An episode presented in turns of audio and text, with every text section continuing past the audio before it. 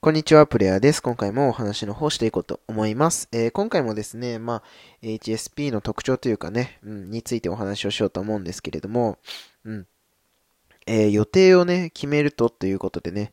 えー、僕はね、あの、友達、え、初対面の人に関わらずね、え予定を決めるとですね、めちゃくちゃ緊張するんですよ。それこそあの、一週間後とかになると、もうそれまでね、あの、ろくにこう、食べ物も喉に通らない時もありますし、うん。あの、よくね、寝れないということもね、結構あります。うん。で、これね、結構、あの、共感してくださる方多いかなと思うんですけど、あの、口からね、えー、心臓が出るなんて言いますけども、いや、もうね、あの、結構、その通りだなというか、うん、本当にあの、前日とかはね、ずっと心臓バクバクしてますし、うん、こう、どんなことをお話ししたらいいかなとか、うん、えー、すごい考えるんですよね。うん。で、僕はね、あの、こういう時ねどうしてるかっていうと、えっと、それまでね、あの、そこに、こう、至るまでね、の、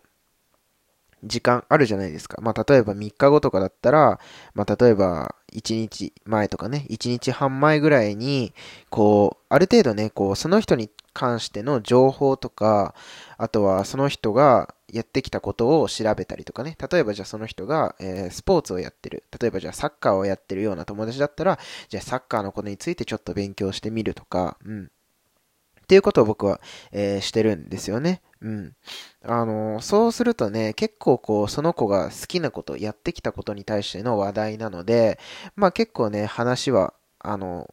途切れることなくね、あの続いていくですよね。うん。で、HSP の方って結構こう話が続かなかったらどうしようとか、あの、そういうことをね、すごい考えると思うんですよ。うん。で、僕もすごい考えるんですけど、あの、そういう風にならないためにも、まあ頭の中でちょこっとね、あの、会話のイメージをしてみたりですとか、うん。まあもちろんその人のことを勉強する、うん。知るための事前準備っていうのも、まあ、僕はすごい大事かなというふうに思いますね。うん。まあ、それをしてもね、そう簡単にこう、あの、ドキドキとかね、緊張が収まるものではないとは思うんですけれど、まあ、あの、そのね、当日になってね、あの、そういう下調べとか下準備みたいなものをしてるかしてないかで、やっぱりこう、お話の内容とかね、その日一日が楽しかったなって思えるか思えないかっていうのはすごい変わってくると思うので、まあ、もしよかったらね、この方法を、まあ、良ければ試していただけたらなというふうに思います。はい。ということでですね、今回は、えー、まあ、予定を決めるとということでね、お話をしていきました。はい。ではまた次のラジオでお会いしましょう。